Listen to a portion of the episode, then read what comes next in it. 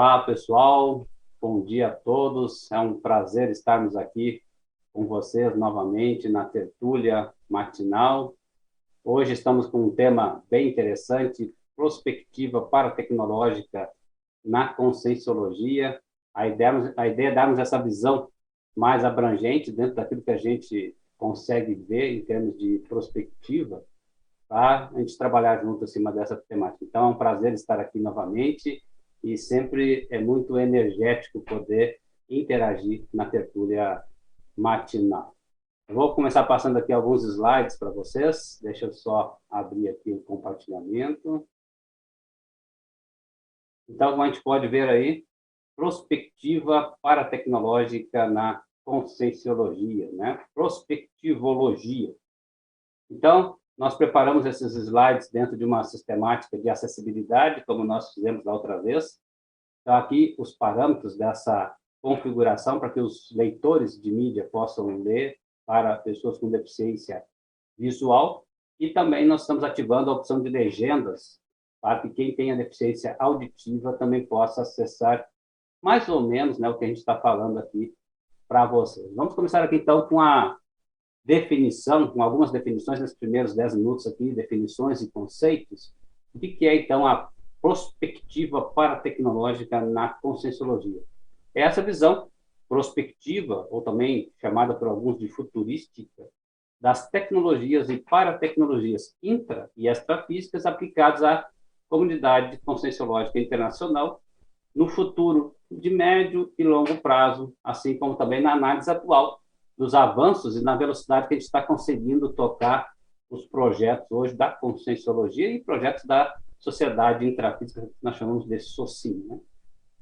Então, alguns conceitos são básicos e importantes, como, por exemplo, o que é técnica, né? conjunto de procedimentos ligados a uma arte ou ciência, ou a maneira de fazer algo, a destreza, a habilidade né, de se fazer alguma coisa. Né? E tecnologia é o conjunto de conhecimentos que se aplicam a um determinado ramo de atividade. Por exemplo, atualmente vivemos na era da tecnologia, tanto que se percebe que as principais empresas do mundo, as dez principais, hoje mais de 50% são empresas de tecnologia. Na década de 60, na década de 70, eram as grandes mineradoras, né, empresas de petróleo, etc. Hoje isso aí está em baixa. A própria Arábia Saudita está né, tá mandando aí, Emirados Árabes mandando sonda para Marte, né, variando aí os seus negócios também. Tecnicidade, qualidade ou condição do que é técnico e tecnicismo, o abuso da tecnologia, né? E se a gente pegar, então, no Conscienciologia e Notícias, né, na página 79, aquilo que o professor Val também comentou bastante, né? Técnica é o, melhor, é o menor caminho entre a teoria e a prática. E isso auxilia nós, nos auxilia na parte fenomênica. Quando a gente aplica alguma técnica específica, uma paratecnologia, a gente pode, por exemplo, sair fora do corpo físico com lucidez, né? E no verbete, né? Conscienciologia, nós temos a técnica, né? Método isento, técnicas conscienciológicas, teoria e prática. É bem interessante observar essas questões voltadas às técnicas, principalmente quando a gente fala em termos de conscienciologia. Né? Existe a tecnofilia ou afinidade à tecnologia. Por exemplo, as crianças, é muito comum a criança ter tecnofilia, tanto que ela não tem medo de pegar o mouse e mexer, ela não tem medo porque a criança ela uh, acaba tendo uma afinidade porque ela usa no seu dia a dia. Eu já vi criancinha tentando pegar os dois dedinhos e, a, e, a, e ampliar uma revista, porque ela pega no tablet, ela faz isso, então para ela é natural, ela já nasce dentro desse contexto. E as pessoas mais velhas têm medo, né? Tem uma tecnofobia. Agora é interessante observar que também essas pessoas, essas crianças que estão nascendo hoje, né?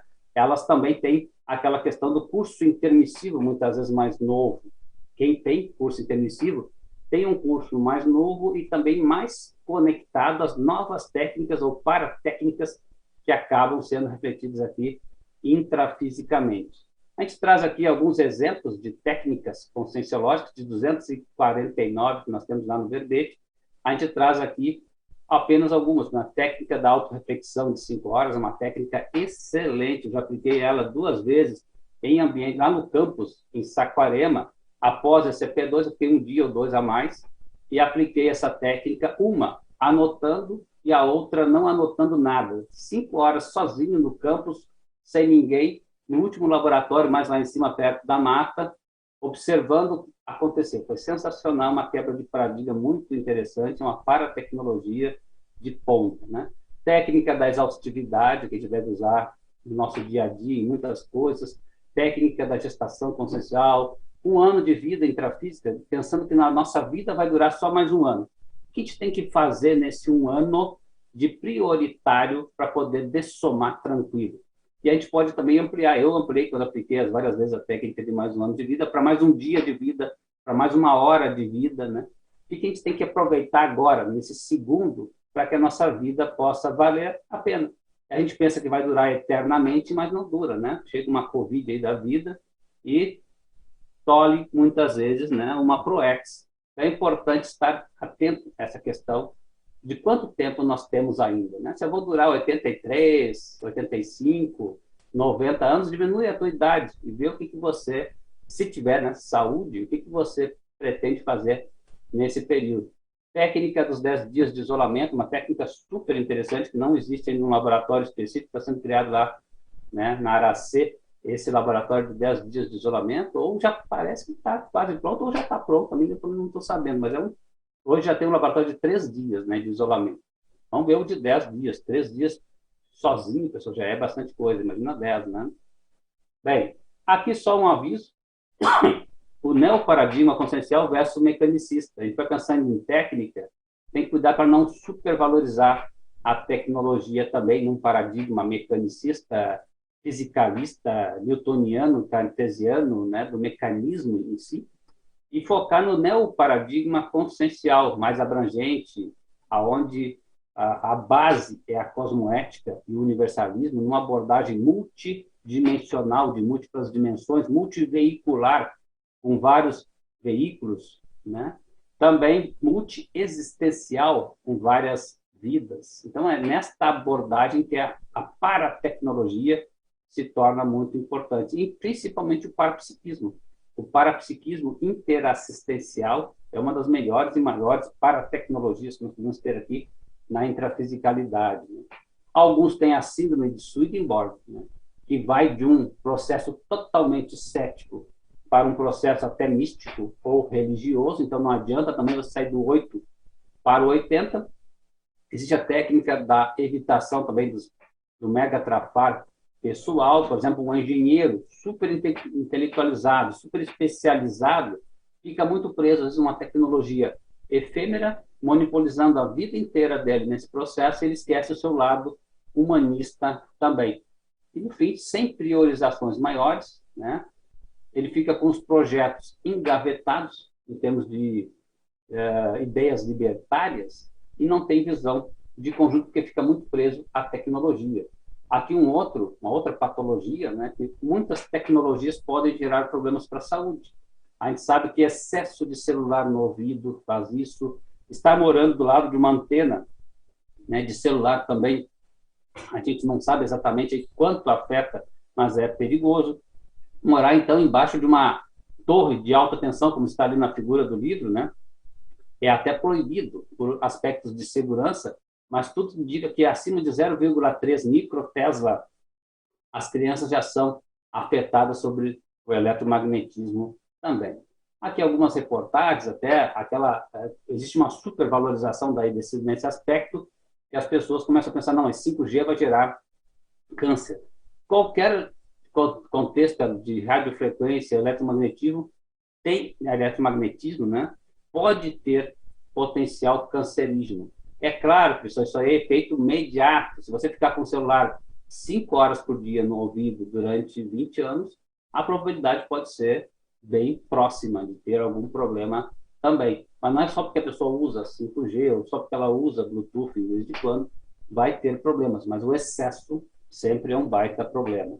Aqui a gente traz um outro conceito também, para poder embasar o que a gente vai argumentar durante a nossa tertúlia, da paratecnologia, né? Esse quadro sinóptico, né? esse quadro resumido, ele traz as especialidades da Conscienciologia. Eu peguei só aquela parte onde pega o primeiro nível ali das especialidades até chegar na paratecnologia. Então, veja que dei a base da paratecnologia, onde ela está enquadrada na extrafisicologia, é a questão do estudo multidimensional, na holoressomática, né? você voltar para a vida intrafísica numa visão mais abrangente, tanto que ele está intrafisiologia, extrafisiologia, parapsicologia, paracronologia, daí conectada à experimentologia, daí sim a evoluciologia e a pensenologia.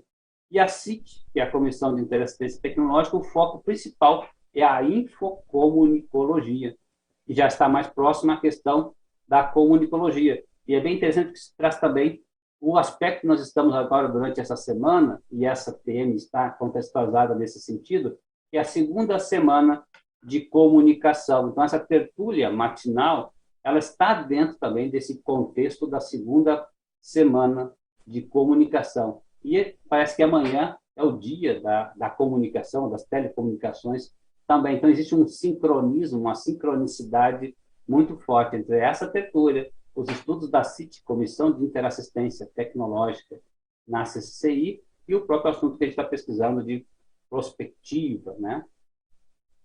Então, dentro do dicionário de neologismos, nós temos lá paratécnica, mais um conceito. O que são essas paratécnicas, então? São as técnicas aplicadas aos estudos, aos estudos dos fenômenos e as realidades parapsíquicas ou multidimensionais. Poderia chamar de paratecnologia didática ou didática evolutiva, enfim, maneiras que muitas vezes os próprios amparadores utilizam para nos ajudar dentro do contexto da multidimensionalidade.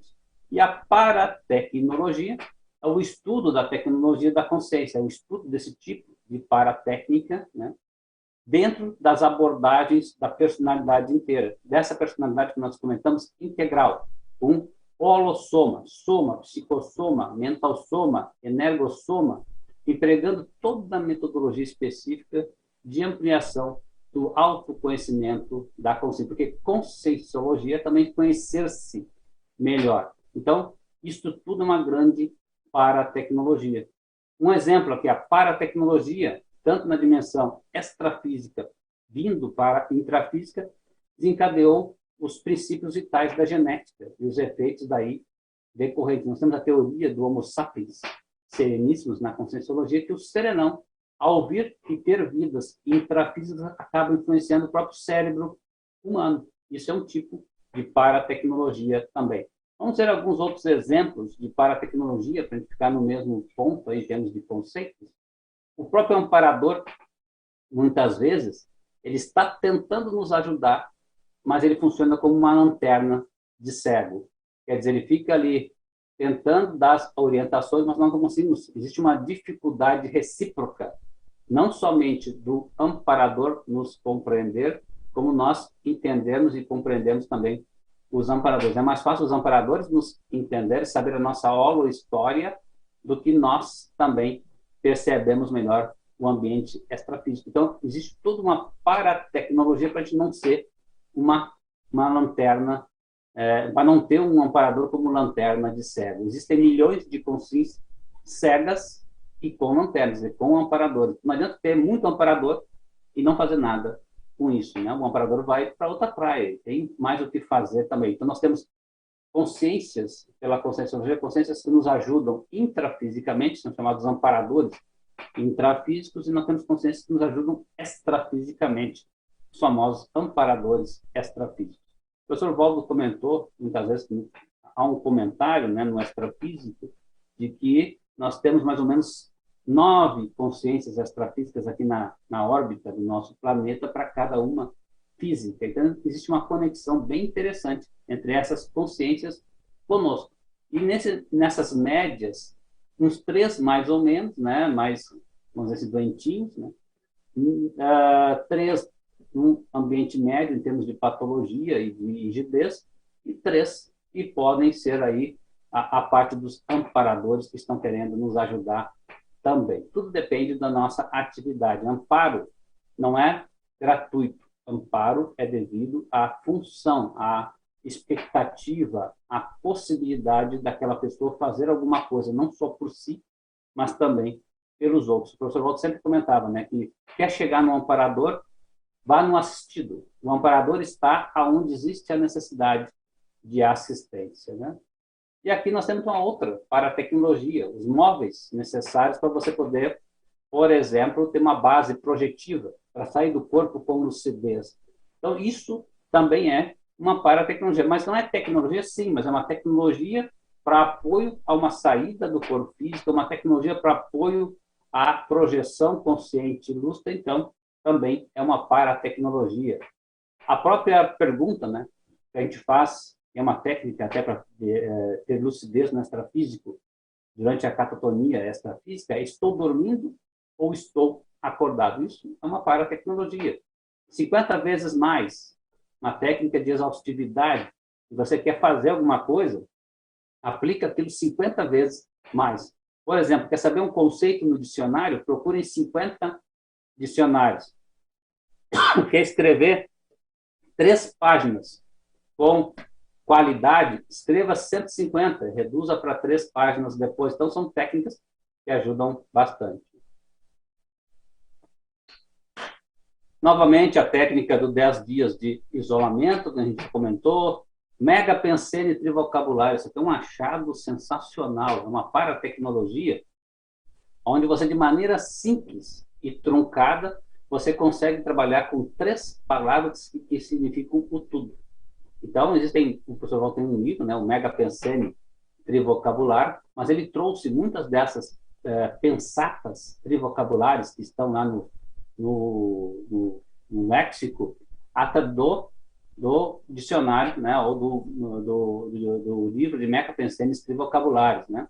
Então, Mega Pensenes geram Mega Pensenes. O pré-cognitário, nós estamos falando de na questão de prospectiva. Né? Então, é importante a gente poder também fazer algumas técnicas prospectivas e ter uma base que possa ajudar nisso. Então, pré-cognitário é uma base para projeções conscientes pré-cognitivas. Isso é tudo uma para-tecnologia para preparar essa base. A projeção consciente assistida é outra para-tecnologia também, com um amparador.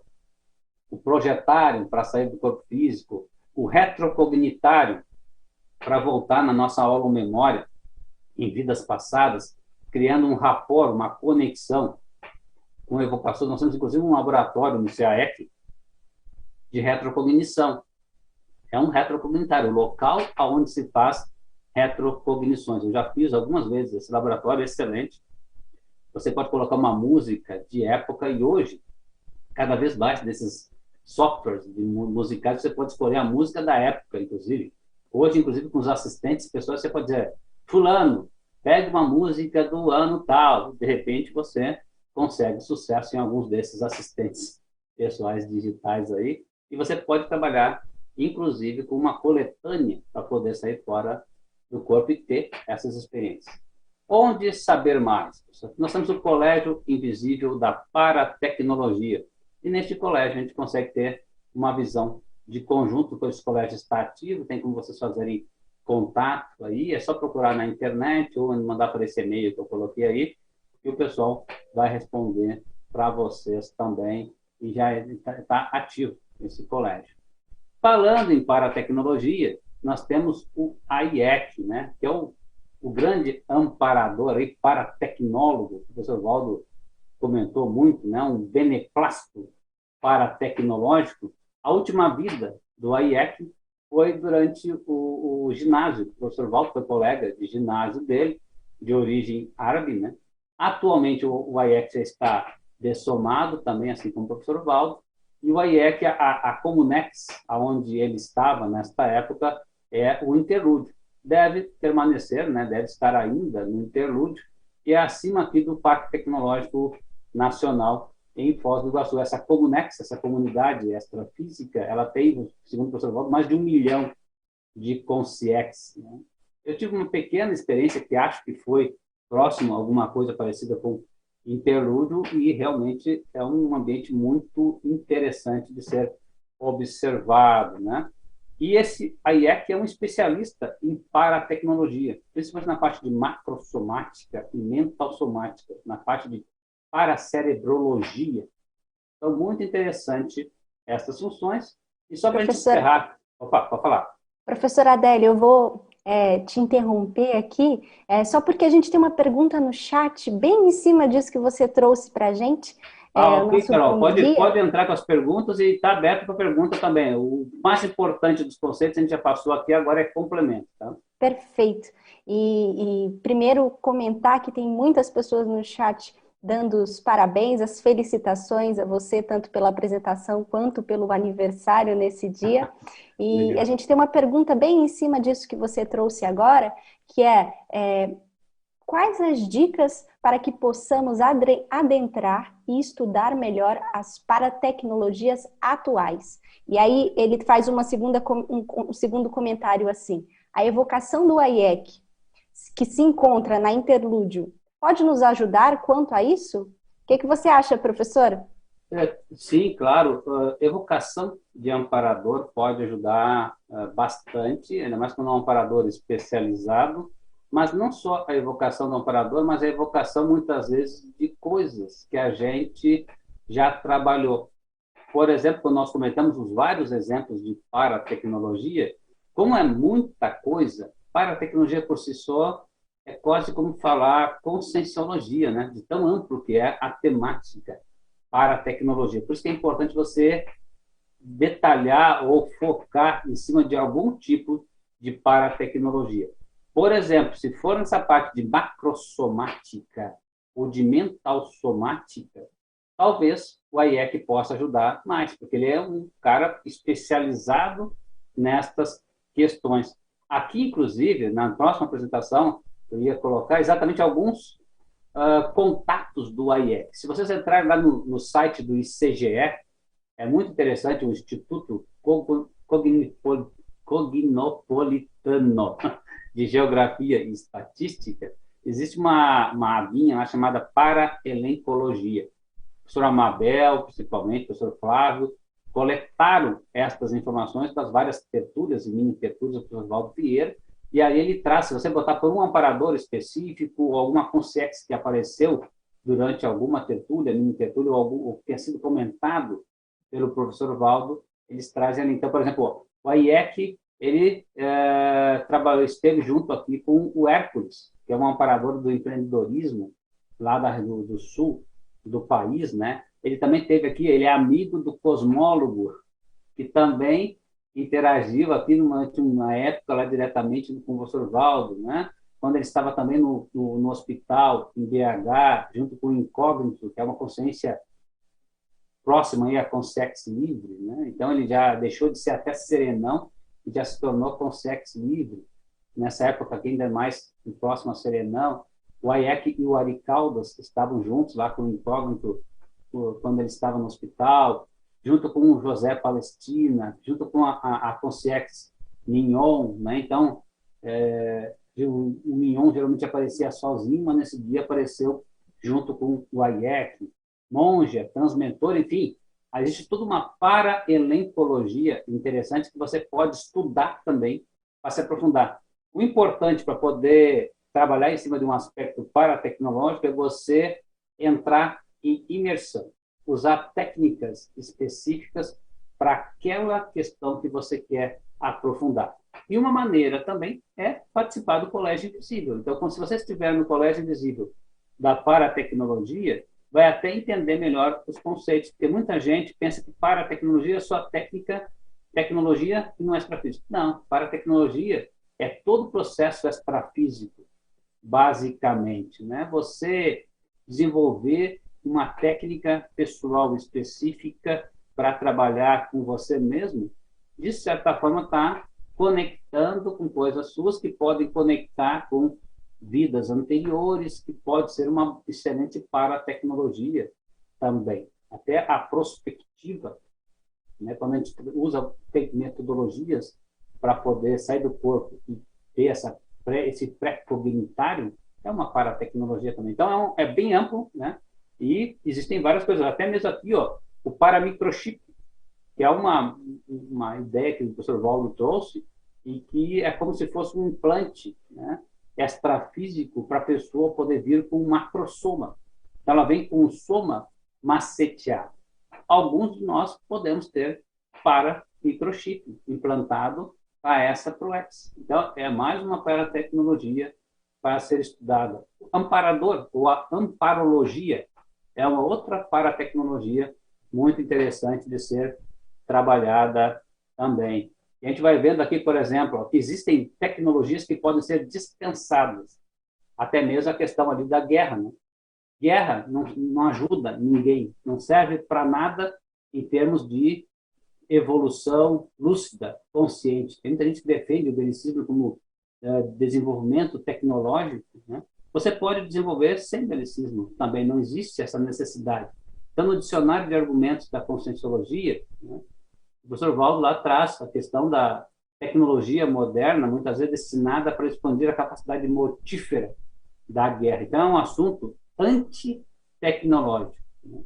E é um tabu para milhares de cientistas convencionais que se dedicam para isso. Né? E a, a, nossa ciência moderna, de certa forma, alimenta esses dogmas e esses tabus. E é, e é nesta, neste momento que o homem é mais animal do que o animal o animal pode ser mais inteligente, porque o homem é o único animal que promove destruição técnica dos seus semelhantes pela guerra. A gente está vendo aí agora, lá né, na Israel, os palestinos, um processo absurdo de briga entre irmãos, né, entre primos, muitas vezes, em termos de descendência. Então, a maior estupidez dos seres humanos, em todos os tempos, continua sendo a guerra. Uma ideia que o professor Valdo colocou, eu achei muito interessante, concordo 100%, é todo general erra na base em função da sua profissão, o belicismo. Então, dizer que o cara, né, por ser general, optou certo pela profissão, para mim, existe um equívoco bem importante. É claro que muitos podem discordar, né, mas existe um, um ambiente bélico aí. Então, trazendo um pouco mais também disso, guerra, anacronismo Supremo. O próprio Estado grego e o Estado romano desapareceram quando cada cidadão se transformou em soldado. Né? Então, a consim autoconsciente quanto à evolução combate a tecnologia belicista. Então, só para terminar a explanação para o nosso colega, é, essa é a ideia, tá? Trabalhar com paratecnologia de maneira lúcida, de maneira consciente, de maneira universal e de maneira cosmoética. Ok, Carol? E vai de acordo até com uma frase que você trouxe no seu paper, que é não há vento favorável para quem não sabe para onde vai. Você trouxe uma citação do Sêneca nesse sentido. É, que, não vem já... Sim, pode falar. É, que traz esse viés, né, de, de usar a tecnologia de modo cosmoético. É, a gente já tem algumas participações aqui pelo chat, mas gostaria de também abrir a sala para os nossos convidados. Quem quiser fazer pergunta aí para o professor Adélio, a gente também já vai é, abrir a, ao debate. Uma observação, vamos lá, Guilherme. Guilherme Kunz. É, primeiro, parabéns, Adele, pelo tema. É, parabéns pelo aniversário, feliz aniversário. É, eu tenho várias perguntas, mas primeiro eu queria fazer um comentário sobre essa última fala que eu achei ótima, que eu acho realmente uma das maiores bobagens que se tem, assim, no sentido de, de história da tecnologia, é colocar na guerra a responsabilidade de desenvolvimento tecnológico. A guerra, na realidade, ela mais destrói ideias, destrói tecnologias do que cria né? Enfim, isso é um dos maiores erros, eu acho, do senso comum relativo a tecnologias. É, e outra coisa, né, Guilherme, que a justificativa não serve. É claro que a gente tem desenvolvimento tecnológico na guerra. Nós tivemos, o professor Walter comentou nós somos empreendedores, e às vezes fomos empreendedores belicistas em vidas passadas, porque onde é que estava o empreendedorismo naquela época? No processo bélico. Isso é uma constatação, mas isso não quer dizer que que vale a pena ter guerras. Não vale a pena.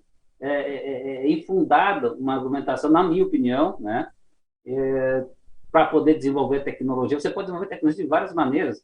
Você pode criar uma fundação, então o cara tem muito dinheiro, né? Está lá com Bill Gates e Melinda Gates, bota esse dinheiro para desenvolver vacina, e pior que quanto mais ele investe, mais ele ganha dinheiro ainda em cima disso, né? Então, uh, não precisa ter guerra para isso. É, nesse contexto, você quer complementar, Guilherme? É, não, exato. Assim, o que, que me, me parece, né? É que a, a guerra, ela coloca em foco determinadas tecnologias, que não foi o processo militar que desenvolveu, que foi desenvolvido por institutos de pesquisa, por universidades, por pessoas físicas, mas em algum momento é, se considera que aquela tecnologia poderia ser útil para fim bélico e aí isso acaba aparecendo, evidentemente, fica mais evidente essa tecnologia, né? É, quando tem essas situações de, de maior belicismo, né, de guerra, e aí as pessoas acabam associando a guerra com o aparecimento dessas tecnologias, mas na realidade essas tecnologias já existiam. E se você considerar a quantidade de, de, de destruição de outras tecnologias que ocorrem durante o processo de guerra, isso é, é, é, um, é um argumento, eu considero absolutamente absurdo. Eu acho, achei é. muito boa essa tua colocação. Né? Isso mesmo, concordo plenamente com você. É, Adélio, eu queria aproveitar aqui, tenho outras perguntas, mas eu vou selecionar. Depois eu queria, em algum momento, se você pudesse falar também, das pessoas que eu conheço, você foi uma das que mais fez esse CP2. É, e, e, eu queria também, já que você estava falando aí de paratecnologias, você poderia comentar em algum momento aí também sobre as paratecnologias que você vivenciou durante os campos do ECP2. Tá? É, o, o ECP2, como o professor Guilherme comentou, é um curso de extensão em Conscienciologia e Projeciologia 2. É um curso que nós fizemos, geralmente tem como pré-requisito o ECP1, que é uma, uma, uma, um curso de introspecção, onde você faz uma autoanálise mais profunda. No ECP2 é super interessante, porque o ECP2, em termos de sinaléticas, por exemplo, é um, um campo que propicia que você possa detectar esses, esses contatos extrafísicos, esses sinais com os amparadores. É um, o campo gerado no CP2 ele facilita muito a paratecnologia. Às vezes, por exemplo, de ver verdadeiros capacetes que são colocados nas pessoas para ajudá-las a pensar de maneira diferente. Os amparadores trabalham com paratecnologias bem específicas em cada pessoa, às vezes, para poder ajudá-las a se desenvolver em algum aspecto. Por isso eu digo, para a cirurgia, acontece a todo momento em ECP2. O ECP2 é um, é um dos cursos que eu mais gosto, né? O Guilherme comentou, eu acho que já fiz mais de 75 ECP2, ou como equipe, ou como aluno, e eu acho um curso sensacional, que vale a pena, é um, é um curso de campo excelente, existem vários cursos de campo excelentes também, mas eu, eu, eu gosto muito, eu sou até suspeito na hora de falar do SCP-2, devido a essa condição que o curso oferece, como o campo bioenergético, a continuidade daquela introspecção que a gente faz no SCP-1. Então, dá para falar, dá para ter uma TM só de paratecnologia em SCP-2 e vai faltar tempo de falar disso aqui também. Né? Sim. Ander, aproveitar e fazer uma outra pergunta. É, eu, você, eu vi que você falou também aí da questão da, da antitecnologia, né, ou do tecnicismo, que é o abuso, ou da tecnofobia, que é a evitação. É, o que, que você vê assim dos, dos maiores erros que, que as pessoas cometem no sentido de abuso da tecnologia? Uma das coisas que, que eu observo, assim, que eu acho que é da nossa, da nossa dessa geração mais, mais nova, é, é, por exemplo, na hora de fazer uma pesquisa, restringir a pesquisa aos recursos computacionais, por exemplo, ao Google, né? Então, por exemplo, se não acha, se não localiza uma resposta ali no buscador, a pessoa já parte do pressuposto que não existe determinada informação, né? E aí, lembra, a gente tem, tem os livros, tem biblioteca, a gente tem o Loteca, o Locico, enfim, o uso dessas outras ferramentas. O que, que você vê, assim, do, do ponto de vista de, de de abuso ou de erro, ou equívoco no uso da tecnologia, mais no nosso caso, assim, na comunidade? É, a principal questão que a gente percebe, ainda mais quando se fala de TIC, né, Tecnologia da Informação e Comunicação, mas também engenheiro, quando se fala em tecnologia intrafísica, é você ficar muito preso somente às questões relacionadas à intrafisicalidade na pesquisa. Quando você fica preso somente ao aspecto digital, pior ainda, né? Além de ser intrafísico, ainda é super digital. Eu dou aula para sistemas já faz mais de 16 anos, para computação, também dou aula remota na FGV, e a gente percebe que a tendência é a pessoa tão acostumado com esse mundo digital, achar que porque não está no digital não existe.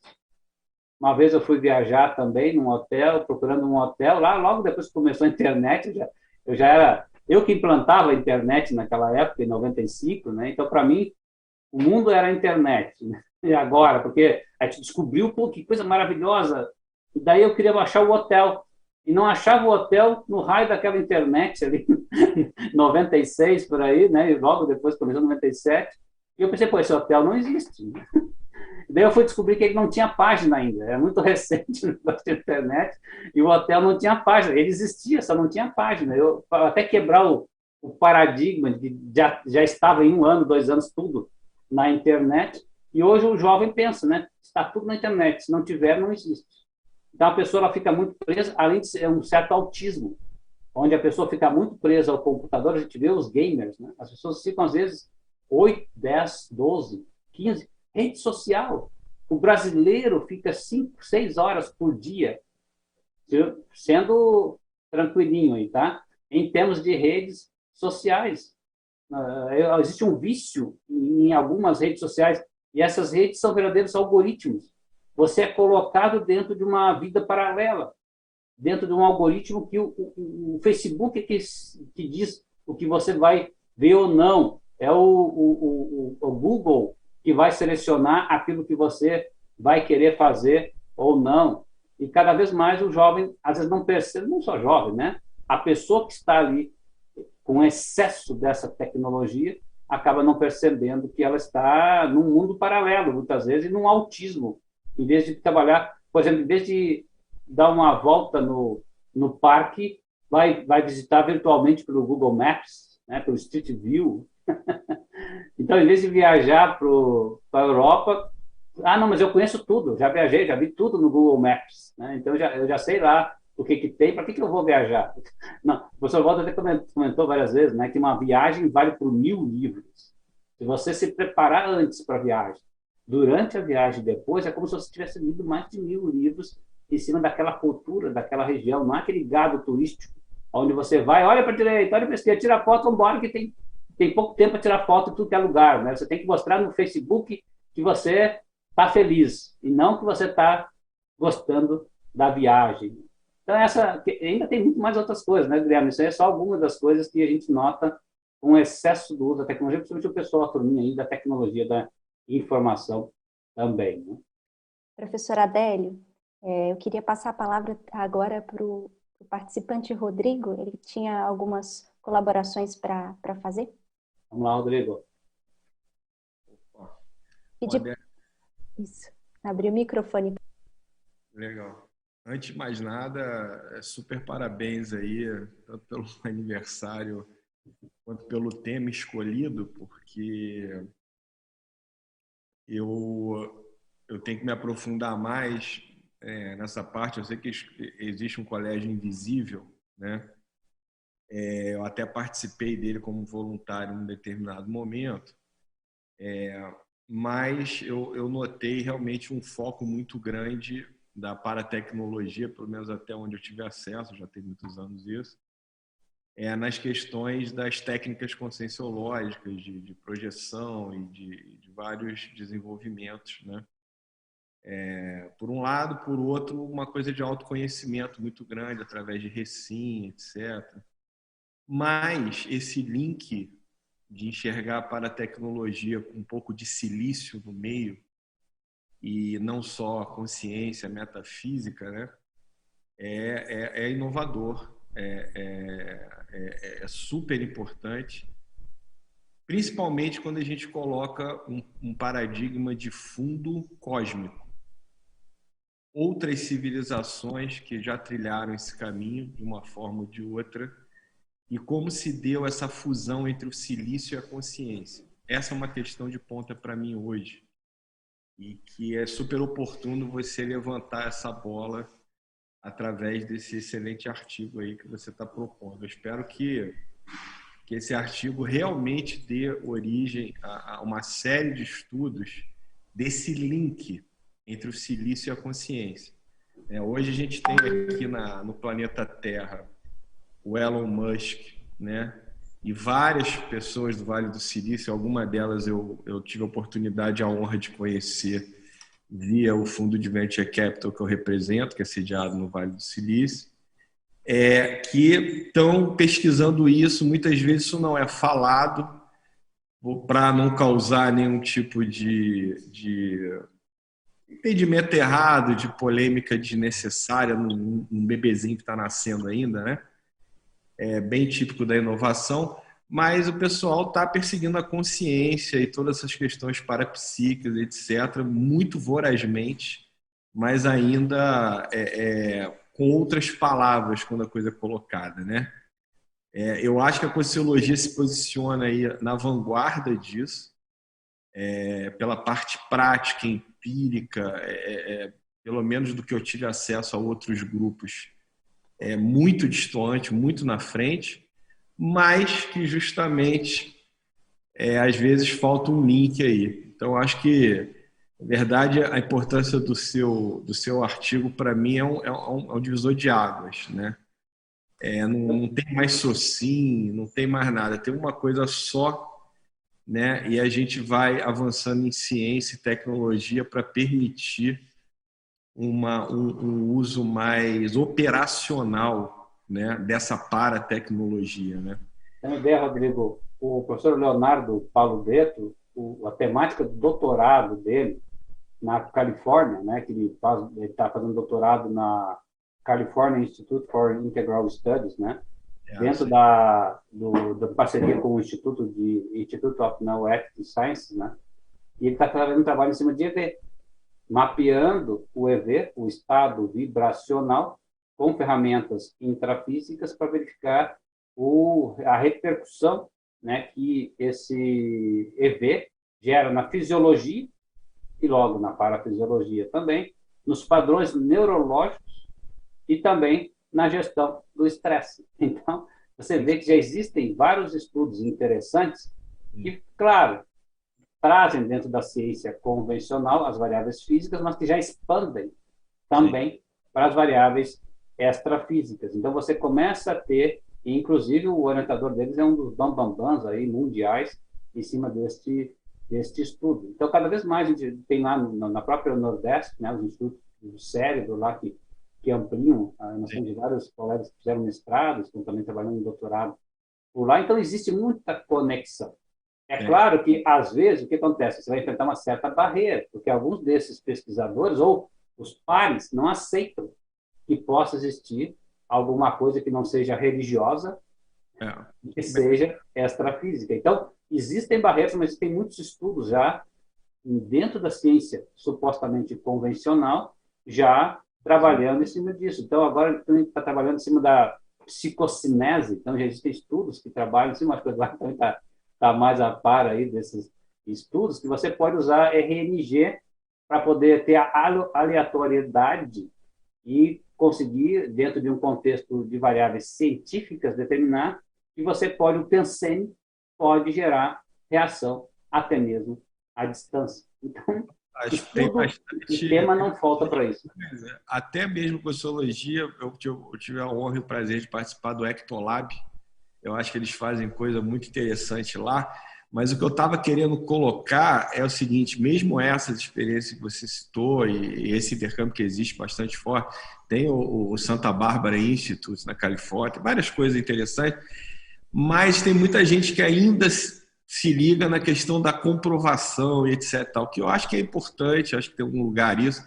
Mas já que a gente está, a gente que eu digo, Consciologia, para mim, está um passo mais avançado, é operar máquinas mesmo em paratecnologia. Né? Quer dizer, hoje a computação quântica está começando a fazer um pano de fundo para se pensar, pelo menos teoricamente, nesse tipo de coisa. Então, é, é, é, é mais nesse ponto. Quando eu falei do silício com a consciência, é um pouco o cara uhum. querendo colocar um chip ali e vai descobrir coisa, o metafísico vai virar um físico multidimensional. Né? É. E, e, eu acho que a gente pode operar por aí. Mas eu só vou fazer uma pergunta, Délio, que é o seguinte: eu, eu vi o artigo, achei muito interessante o ponto lá da, do Ray Kurzweil, lá sobre as máquinas espirituais, etc. Né? É, que é uma prova, está aí um grupo que vai atrás disso com bastante força O Ray Kurzweil, pessoalmente, eu conheço porque ele é patrono da The Hive, que é o fundo que eu trouxe para o Brasil em 2016, de Venture Capital. É, ele é quase um evangelista lá no Vale do Silício, desse tipo de pesquisa aí. É, e o meu ponto ali, em relação a, a, a, colocações que você colocou, que eu achei bem interessante, mas só para resumir, é o seguinte: é, hoje está se falando muito é, que o AI está fazendo o homem se perguntar o que significa ser humano. Né? A inteligência artificial ela, ela tá, parece que está pegando já a exponencialidade do desenvolvimento dela e aí tá todo mundo um pouco, alguns apreensivos, outros muito ávidos, esperando o que, que vai acontecer, felizes. Você tem de tudo nisso aí, né? É, mas uma coisa parece que é comum a todos esses grupos. Parece que ela força o ser humano voltar para dentro e aí perguntar o que, que significa ser humano. E aí você tem correntes filosóficas, éticas, uma série, questões econômicas, né? Mas o parapsiquismo eu não vi ninguém ainda pescar para talvez né, ser uma hipótese né, que encerra a essência do ser humano. Não por questões psicocinese ou telepatia, etc. e tal, mas por questões de ligação da nossa consciência a nível cósmico. Uma coisa que talvez a máquina, mesmo muito desenvolvida em outras civilizações, não consiga fazer Exatamente. Se esse é o teste final de Turing. É, dizer, é, é, ele é um teste. Ele é Turing 2, né? Essa Ou pergunta. Alguma coisa, extra Turing. É, é, é, é, um extra Turing, porque você. É, é, o, o, o, e se tem algum trabalho é... com sociologia sobre isso, quer dizer, é, para, na ponto de vista parapsiquismo. É, o, o Ray Kurzweil, né? Kurzweil, ele é físico e futurista, né? Então ele ele trabalhou muito, ele é desde muito cedo, desde 17 anos o cara já é um, um gêniozinho, né? Ele já criou lá um software que fazia coisa que é, hoje com 73 anos ele continua inventando coisas e tem uma visão muito boa. É claro que a gente vai observar, eu tenho até algumas slides que a gente vai mostrar depois ali, existem umas batatadas, né? Mas, pô, o cara pensar 20 anos na frente, em termos de tecnologia. 10 anos ele até acertou uns 80%, mas 20 anos, né, o cara tentar acertar é, é, é muito difícil, né? É, então, mas tudo bem, ele conseguiu chegar perto em algumas coisas. Mas realmente essa parte aí de, da inteligência artificial e da gente repensar até que ponto o computador poderá tomar conta das coisas, muitos físicos, né, inclusive Stephen Hawking, tinham né, receio de como nós iríamos programar a IA. Porque a IA, pelo autoaprendizado, pode aprender para o bem ou pode aprender para o mal, porque ela aprende com os nossos erros também, né? e pode aprender os nossos erros ao invés de aprender que aquilo é errado. Então, muita coisa pode acontecer, tem muita água para passar aí nesse, nesse rio, né? mas isso força realmente a gente a repensar quem nós somos. Como é que é a inteligência natural, porque uma inteligência natural pode ser uma inteligência, por exemplo, que a gente comentou da guerra. Onde é que está a inteligência nisso? Não existe uma inteligência evolutiva nesse, nesse processo. Existe uma, uma ignorância evolutiva, mas existe uma questão tecnológica muito forte. Então, isso é interessante. Você traz um aspecto, e ele traz também deste questionamento, porque ele traz ali, inclusive, que haverá uma era de consciencialidade. Quem sabe não é a era consciencial aí que o professor Valdo tanto fala também, né? Daqui mais de 100 anos ele traz ali, né? ou séculos. Certo? É, a gente tem um, um comentário no chat que traz um questionamento sobre é, mais voltado para o parapsiquismo no viés da telepatia. E aí o, o participante pergunta é, como a gente pode é, ajustar aí a nossa, a nossa manifestação de modo a, a conseguir é, compreender as tecnologias e para-tecnologias que nos auxiliam nesse processo de, de compreensão e de percepção a maior, né, de percepção parapsíquica. Então, como a gente pode aí estar tá usando é, o estudo, a autopesquisa para compreender o parapsiquismo e ampliar essas, essas paratecnologias a nosso favor? Uma coisa interessante que a gente não para para trabalhar no dia a dia, porque o nosso dia a dia é tão corrido que a gente entra numa coisa chamada robotics, robotização existencial. E na Robex a gente vive só, nem a gente brinca lá, o, o Sérgio Muscoff, que era físico, né? Foi um colega muito uh, próximo aí lá em Porto Alegre, e ele usava muito a historinha do BID. O BID ele vivia no mundo bidimensional. Então, para o BID só existia duas dimensões. E ele não conseguia nos ver, porque ele estava na dimensão bidimensional. Ele não conseguia ver tridimensional. Então, às vezes, a gente fica muito preso nesse mundo físico e acha que só ele existe. Nós estamos aqui tipo numa matrix, né? Então, a gente, nós somos, o professor Waldo sempre colocou isso, nós somos conscientes, consciências extrafísicas com vidas de consciência, e não ao contrário, e a gente pensa que é consciência intrafísica com experimentos projetivos. E quando a gente começa a usar, em primeiro lugar, esse mindset, que está muito na moda agora, né? esse, esse modo de pensar como consciência, algumas técnicas ajudam muito nesse sentido, inclusive as técnicas projetivas. Você não precisa ter uma, um problema de saúde para poder aplicar e sair fora do corpo. O ideal é que você saia do corpo com lucidez. Então, existem técnicas muito interessantes, inclusive de relaxamento psicofisiológico. É só você se deitar numa, numa cama ou ficar numa poltrona bem confortável, deixar o soma o máximo, o corpo físico, né, ou soma, o mais confortável possível e começar a relaxar.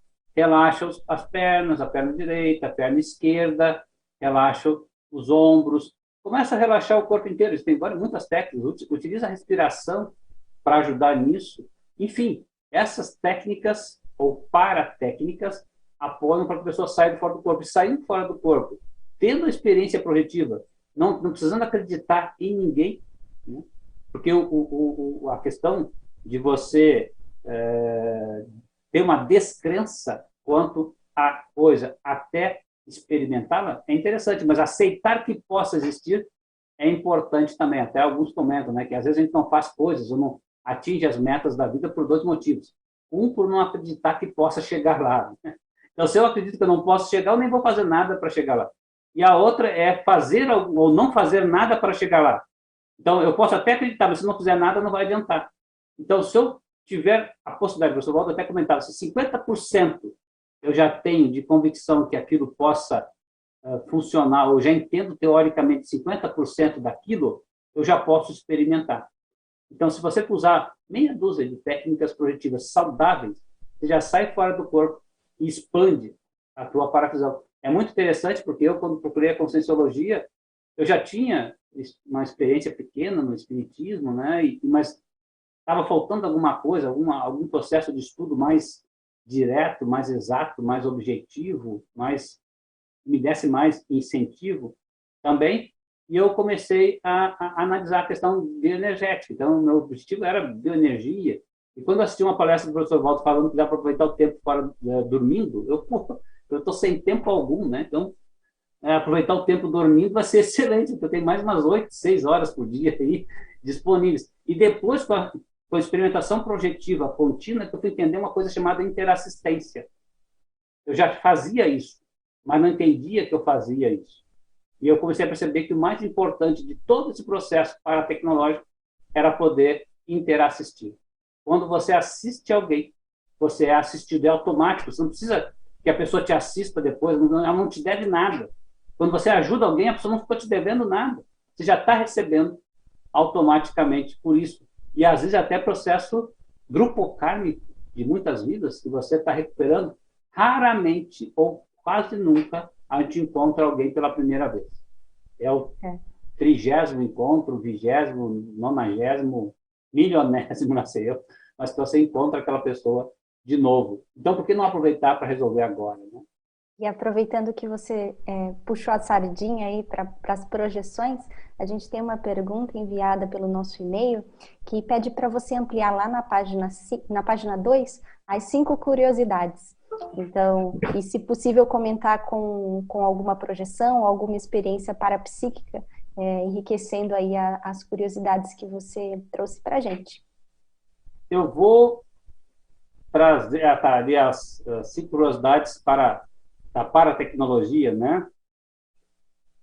A pessoa para utilizar a estratégia dos certificados, certo?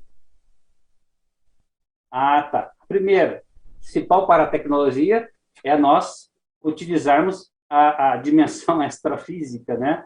É, então, trabalhar com a dimensão extrafísica evoluída é interessante, porque a gente pensa, você é fora do corpo, só vai encontrar um brau. É claro que pode encontrar também ambientes mais pesados, e a gente encontra bastante até quando sai com o objetivo de interassistência. Mas só que aquilo não é mais problema para você. Ser um ambiente feio, bonito, tanto faz. O objetivo é você focar no trabalho que vai ser executado. Muita gente, quando volta, saiu da, da, da, da, da cidade onde mora e vai morar em outro local. Quando volta, pensa, pô, mas onde é que eu estou, né? Se a pessoa voltar com o objetivo de assistir, ela vai passar três, quatro, cinco dias ali feliz, porque ela está ajudando. Agora, se ela for para tentar se divertir, ela pode enfrentar um problemão, porque vai, vai trazer as coisas do passadão dela, os problemas familiares, N coisas que ela vai achar que foi um inferno, onde ela foi, né? Então, por isso que eu digo, o local é o mesmo, mas a percepção depende da pessoa. Extrafisicamente é a mesma coisa. Então, por que não colocar como técnica para tecnológica, como técnica projetiva nas questões paratecnológicas e para ambientes evoluídos, ambientes sutis, ambientes saudáveis, ambientes onde estão aí muitas vezes consciências de maior nível.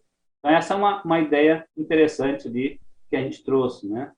Bibliotecas extrafísicas, a psicoteca, professor Valdo, para a psicoteca, uma, uma super biblioteca onde você se conecta ao cosmos.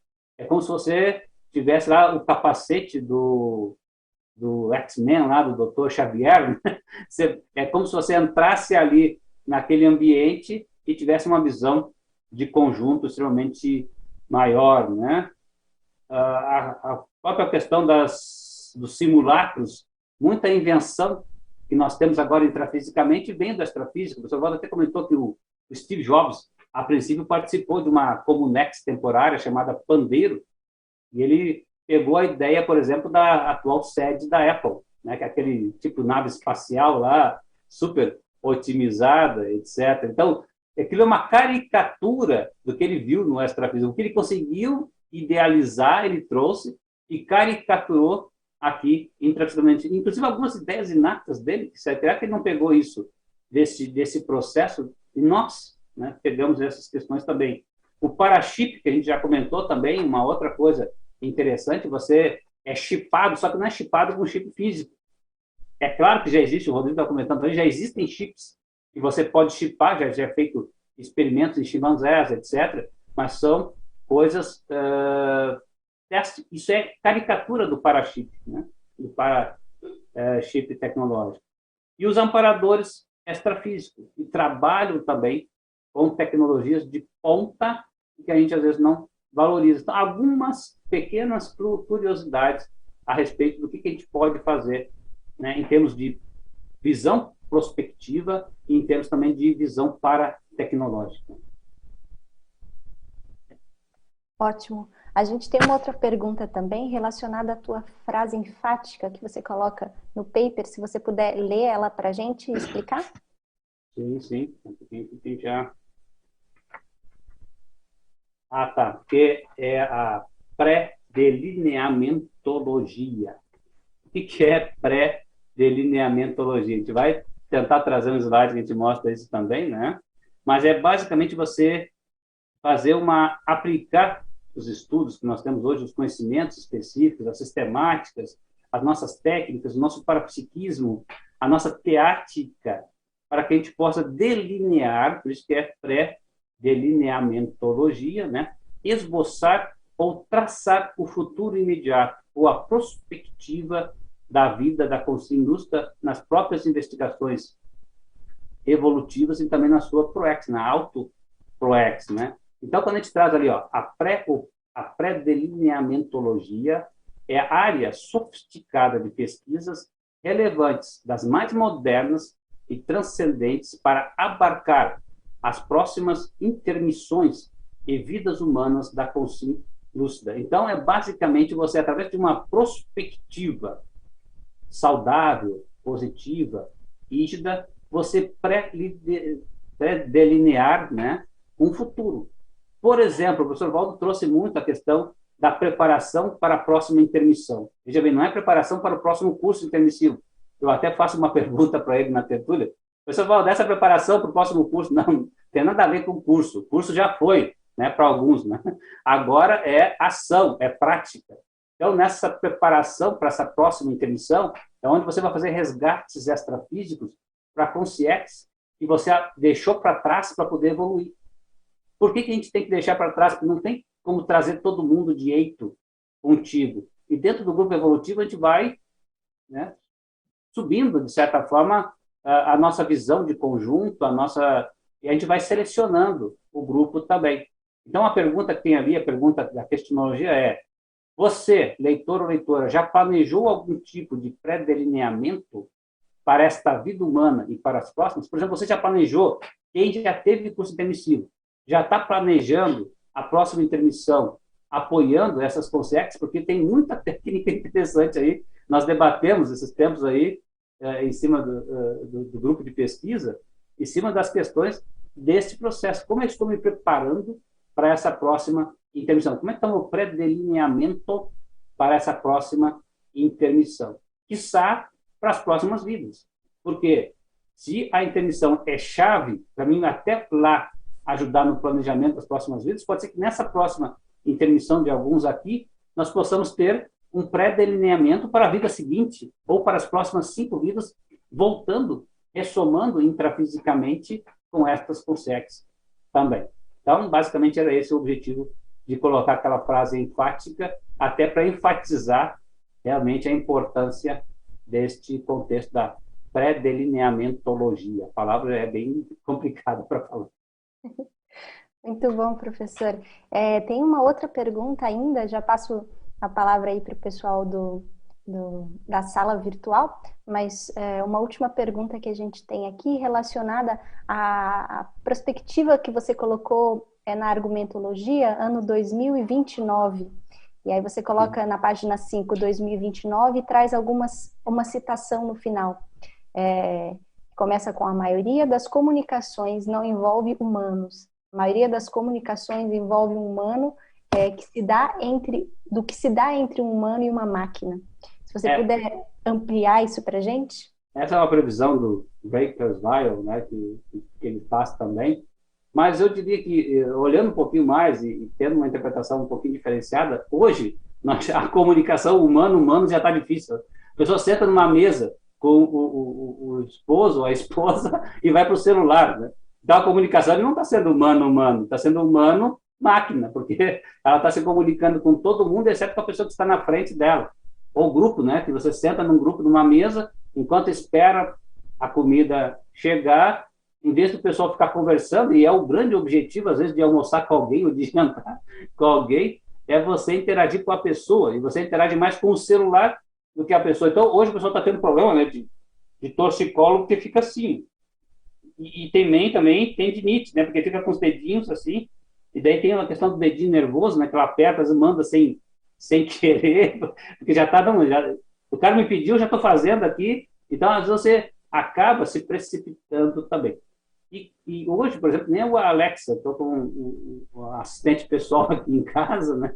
Então, às vezes, você fica falando mais com a Alexa do que falando, até alguém deve ter despertado a sua assistente digital, e você acaba falando mais com a personalidade que está ali, com IA, do que com uma pessoa que está do teu lado. Isso é normal. Então, não é tão futurista essa visão, não precisa ter esperado 2029. É, nessa, talvez ele tenha adiantado, as coisas tenham se adiantado, porque existe, né? E a gente tem trabalhado muito para que isso não aconteça sempre. Por exemplo, é totalmente indelicado você sentar numa mesa e, e essas, todas essas socialites comentam, né? Se você botar o teu celular em cima da mesa, você está desrespeitando a pessoa. Você está dando mais prioridade para uma coisa. Tem atendente, tá o cara no balcão querendo ser atendido e o telefone toca. Ou o cara vai, peraí que eu estou resolvendo aqui no WhatsApp, depois eu te atendo. Não, eu sou prioridade, eu estou ali interagindo teoricamente. Então, já essa é a ideia da interação com a máquina e não com as pessoas.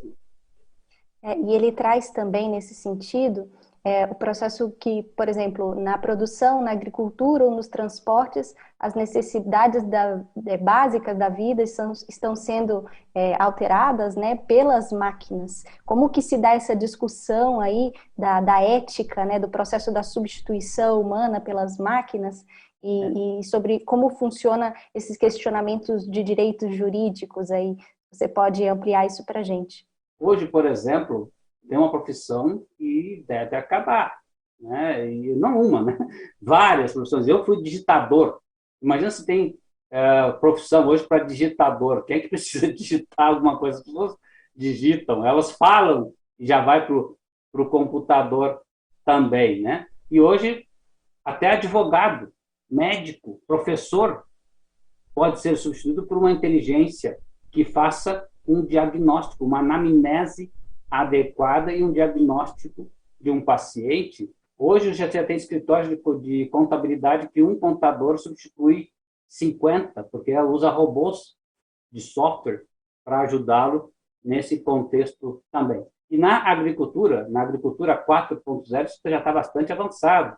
A tendência é você ter robôs que vão fazer o cultivo sozinhos. Então, você pode deixar os robôs lá trabalhando de noite e eles vão fazer. E tem mais, esse robô pode ser uma impressora 3D e gerar outros robôs que vão de noite se procriar, vamos dizer assim, né? E fazer outros robozinhos ou durante o dia também, né? E vão, vão, vão, e vão gerar novas formas de produção até mais atualizadas, mais modernas, mais eficazes do que eles mesmos. E hoje já tem muito trabalho em cima desse contexto. Então, qual, era, qual é a ideia principal que está aí? Será que nós não podemos nos dedicar para coisas que não são tão rotineiras, como, por exemplo, o parapsiquismo, a, a entender mais a vida, ajudar mais os outros, né, Rodrigo? Então, será que a gente não pode se dedicar a N coisas? Porque será que precisa trabalhar 8, 12, 15 horas por dia numa coisa só para ganhar dinheiro? Porque é, é uma questão básica. Hoje já tem bilionário aí que, que trabalha que a gente tem que trabalhar só quatro horas por dia. Tá certo? Não sei se ele, se ele realmente vai encarar isso em todas as suas empresas, né? mas ele comenta. Né? O Larry Page é um que traz que gente tem que trabalhar quatro horas por dia e não oito horas. Então vai sobrar tempo e esse tempo pode ser bem utilizado ou mal, depende da gente também. Né?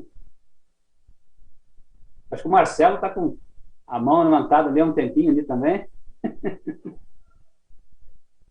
É, então, eu queria eu queria ressaltar essa questão da, da projeção lúcida, é, porque a utilização da projeção lúcida é que vai ajudar a, ao projetor aí a identificação das paratecnologias, de novas paratecnologias, né? Hoje o que acontece com, com a gente, como a, é, na Socin a gente tem uma, uma, é, uma quantidade muito maior de pesquisadores e cientistas que geram tecnologias que são arremedos de paratecnologia, né? Hoje a gente faz um círculo, um, um ciclo ao contrário, a gente traz do arremedo, que é a tecnologia, a gente tenta aplicar é, em coisas é, com a conscienciologia para a gente poder identificar paratecnologias, né? Então, a, a, a, utilização aí da projeção lúcida vai ser um, um instrumento muito importante para a gente é, nos, nos anos futuros aqui, é, dentro do nosso esforço né, de recuperação de cons e, e, e por diante, para a identificação de paratecnologias. Eu acho que teve alguma referência aí durante o início é, sobre a é, paratecnologias atuais ou a, a presença de ou atuação, alguma coisa do tipo. É, estado vibracional, é, arco voltaico, TENEPS, são atividades aí, tarefas que a gente pode realizar em que a gente já está próximo de paratecnologias, né? E isso daí já vai alavancar a nossa identificação, tá? É, era essa colocação que, que eu queria colocar para você. Né? É claro, exatamente, é isso mesmo. Ah, nós estamos vivenciando para a tecnologia, a vida, de certa forma, é para tecnologia, porque nós estamos, na real, no mundo para tecnológico, não no mundo tecnológico. O Maia é a tecnologia. A verdade, a realidade, a nossa vivência é para tecnológica. Então, a nossa origem é para tecnológica também. Até deixa eu mostrar aqui um slide para vocês verem aqui o próximo, que ele tem um pouco disso que o Marcelo trouxe também. Dentre as múltiplas técnicas e metodologias, né, quando a gente fala de para-tecnologia, uma que usa o juízo, o auto-juízo, né, o heterocrítico da conscienciologia, é o princípio da descrença. Então, não acreditar em nada e ter a autoexperimentação é uma big de uma para-tecnologia, né? é o fundamento da pesquisologia conscienciológica. Então, o paradigma consciencial se assenta na autoexperimentação generalizada e insubstituível. Nada substitui a experiência pessoal. Então, a gente pode, que nem eu falei, aceitar que uma coisa exista pela lógica, mas eu vou entender que ela funciona mesmo ou não aplicando isso. Então, a, consciência é o melhor instrumento existente no cosmos. Então, foi bem em cima do lance aí a tua observação, Marcelo, porque ela trouxe exatamente essa questão que nós, como consciências, somos o principal instrumento de pesquisa. Então, na consciência, a conscienciologia ela exige até inevitavelmente a pesquisa participativa do pesquisador. Depois a gente trouxe aqui também um pouco da pluriprospectividade. Aqui está ampliando o aspecto da prospectiva, numa visão multiprospectiva, numa antevisão para futurística, numa, num, contexto cosmovisiológico também. E a gente pode chegar aí, inclusive, na, na, na prospectiva do Estado mundial. Bem interessante essa prospectiva, e é um tema de pesquisa muito interessante em termos de para-tecnologia, essa para-realidade multifacética, né? essa pangrafia autoconsciente que pode ser feita para nós identificarmos, por exemplo, as questões do Estado mundial. Daí não vai ter essa questão que nós comentamos aí das guerras, etc., porque está todo mundo no mesmo barco. Até o professor Valdo comentou que quando nós formos para colônias espaciais no planeta, talvez a gente abra um pouquinho para ser mais amigo um do outro, porque vai estar todo mundo querendo ir para o espaço, literalmente, né? para o espaço sideral, e a gente vai acabar fazendo parcerias e coisas que diminuem um pouco as nossas brigas por esse mundinho que a gente está hoje achando que o planeta Terra é tudo. Ou às vezes que o nosso uh, país é tudo, ou que o nosso estado, né, que nem alguns estados aí no Brasil, e também, ou nosso, a nossa cidade também, né? E daí vem as questões né, que abrangem, e eu achei muito interessante esses três itens relevantes dos estudos prospectivos. O pessoal, daí também traz um pouco mais do que você comentou, Marcelo, o da sociedade e o do contexto. Então, não fico somente no estudo prospectivo, subjetivo ou externo, mas eu trago para mim a holobiografia também da minha questão da sociedade, inclusive identificando aí grupúsculos evolutivos, questão grupocármica da escola, do trabalho, dos amigos, né? A ressoma em cima disso, e o contexto. Né? as, as, as modificações históricas. Por isso que é importante, quando a gente quer trabalhar com a prospectiva, estudar a retrospectiva. Por quê, pessoal? É probabilidade. É... Se você quer saber o que uma pessoa vai ser no futuro, ver o que ela está fazendo hoje. É fácil de você identificar a prospectiva de vida de alguém. O que, que o fulano está fazendo hoje? Ah, então, peraí, eu acho que ele vai ser assim. Então, é esse estudo histórico e o estudo atual que vai determinar a questão da visão prospectiva. Né? A gente até comenta numa das, das palavras aqui, né, uma das frases, a primeira ali do Maurice Rondel, né, Rondel, o futuro não se prevê, prepara-se. E o professor Waldo sempre comentava, né, você tem que prever o futuro e sair para a rua para fazer ele acontecer. Então, não se prevê futuro, você tem uma antevisão e vai atrás para ver como é que você faz aquilo acontecer, né? Tem uma outra frase aqui interessante que a gente trouxe na, na conclusão, a tecnologia muda rápido, as pessoas mudam lentamente. Então, implementar uma tecnologia é a coisa mais fácil que tem, mas usar e fazer aquilo ali virar uma cultura da empresa pode demorar dois, três anos. É claro que esse tempo tem melhorado, mas ainda acontece coisas desse tipo. Aqui a gente viu um pouquinho da pré-delineamentologia, né? Então, trouxe já para vocês as questões, mas a partir daqui a gente olha daqui um pouco. Tem mais perguntas aí, pessoal? É, tem uma pergunta que vai no viés do, um pouco do que o Marcos comentou, que tem a ver com, com esse processo né, da paratecnologia, antever a tecnologia. E aí a, a participante pergunta para a gente, pergunta para o professor Adélio, é, como funcionaria a assistência nesse sentido? Se a gente pode entender que a assistência tem que ser feita primeiro por aqui, porque a, a para-assistência vai ser uma consequência ou é o contrário? A, a para-assistência vai desencadear também um, um, um, desassédio no intrafísico. Como é que funciona essa, é. essa estrada aí? É de mão dupla, é mão única? E para que pergunta, lado esse vetor aponta? Essa pergunta é que nem aquela do Tostines, né? Ele é mais fresquinho porque vende mais ou vende mais porque é fresquinho, né? Ou a galinha, quem é que vem primeiro o ovo ou a galinha, né? A questão da interassistência, ela é contínua e depende. Se eu detectar no extrafísico oportunidade de assistência, vou prestar assistência. Se eu detectar oportunidade de assistência intrafisicamente, vou também. Agora, não adianta a pessoa pensar que ela vai fazer assistência só no extrafísico. Se ela não faz intrafisicamente, onde é que está o, o mindset interassistencial? Onde é que está o pensamento, a cabeça de pensar que é prioritário ela ajudar aos outros? Porque ajudando aos outros, a gente ajuda a si próprio, né? É dando que se recebe, aquela velha história da da reação, ação e reação também. Uma pessoa ela treina interassistência a todo momento. Por exemplo, até num pedinte na rua, como é que você encara aquilo ali? Não estou dizendo para dar esmola a todo momento, mas como é que você encara essa interação com o pendente também, né? Onde é que é interessante não dar ou dar alguma coisa para o cara, ou ajudar. Alguém vem perguntar as horas, você já sai correndo, porque pensa que vai ser assaltado, e pode até estar tá sendo mesmo.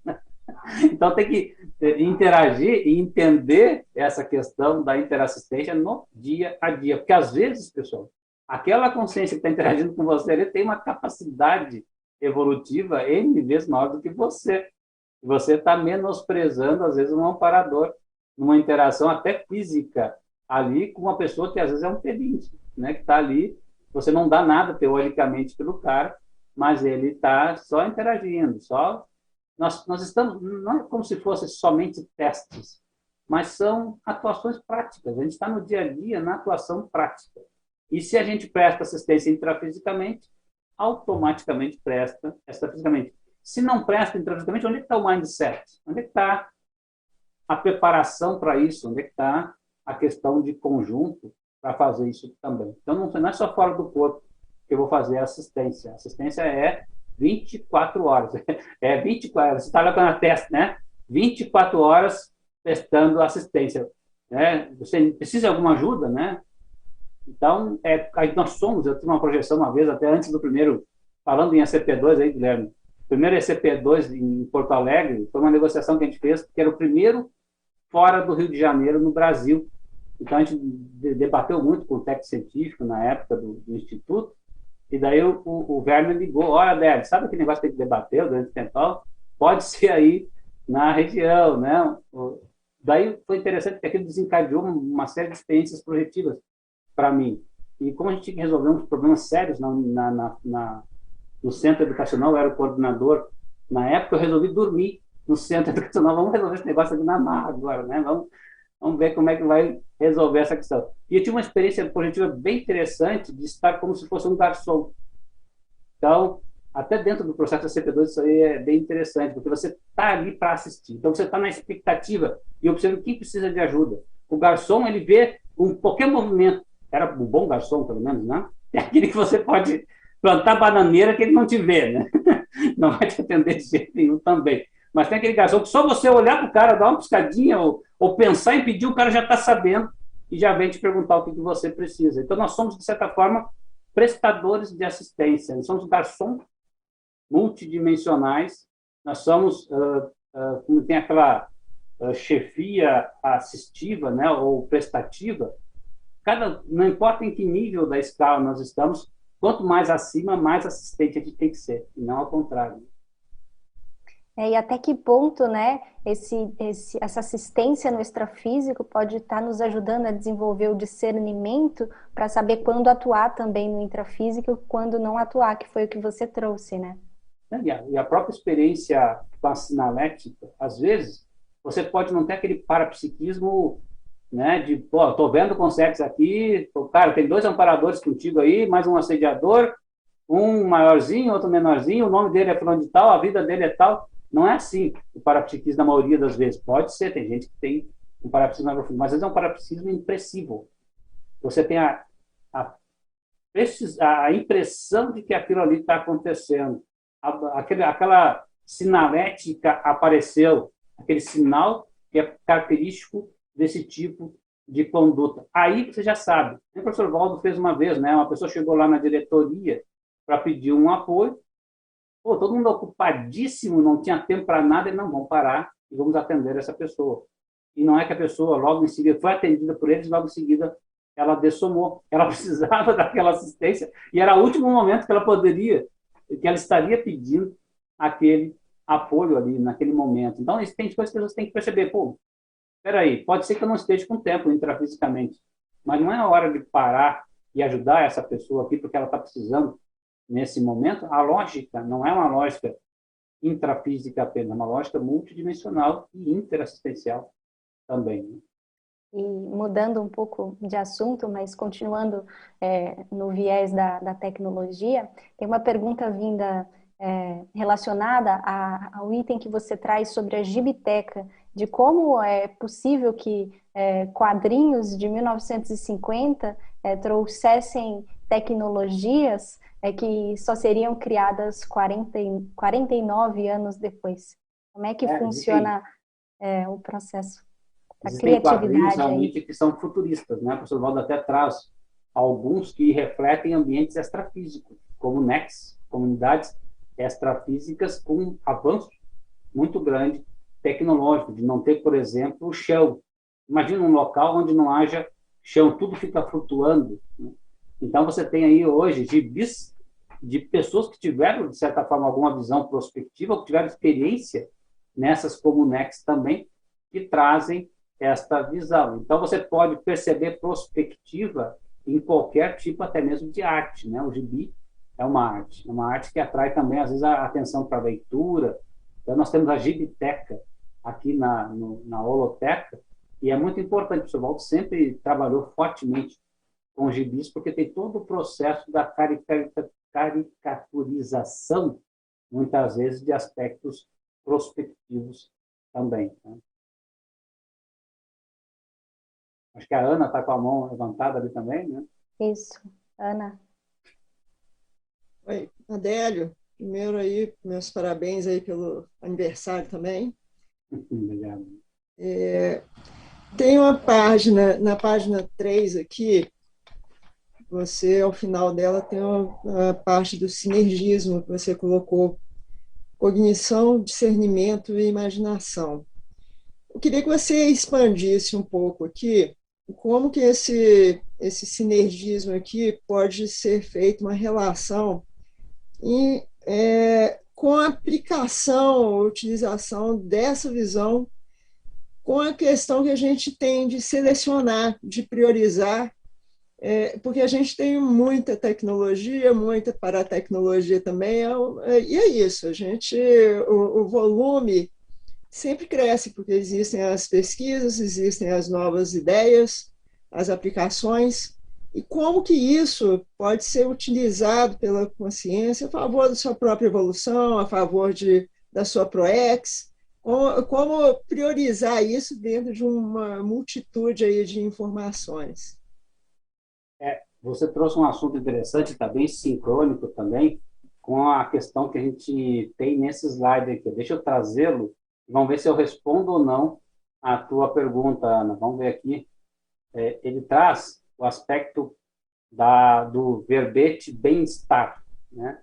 Então, nesse verbete bem-estar, fica o aspecto ali da, na, da prospectivologia para o nosso bem-estar. Tem muito a ver com essa sinergismologia, porque é cognição, discernimento e imaginação. Então, aqui nós temos 11 fatores, né, colocados aí pelo professor Valdo, em ordem alfabética, que ajudam, nos ajudam nessa visão, por exemplo, do discernimento. Então, o discernimento é essencial no processo de interassistência.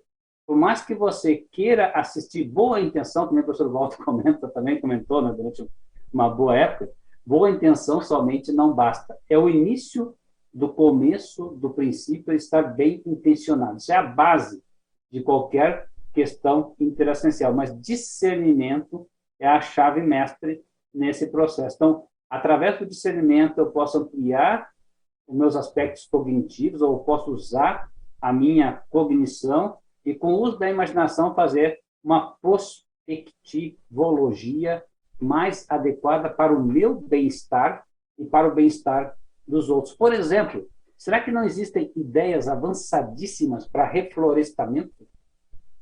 Por exemplo, um colega propôs na conscienciologia uma, uma, uma moeda virtual, uma criptomoeda, em que compensasse as pessoas por reflorestamento. Imagina que ideia sensacional você fazer um blockchain lá dentro do, do aspecto tecnológico, onde o registro seja se você apoiou a floresta, ainda você ganha dinheiro para apoiar o reflorestamento mundial. Né? Outro aspecto da justiça, né? ciência e a tecnologia a serviço da justiça.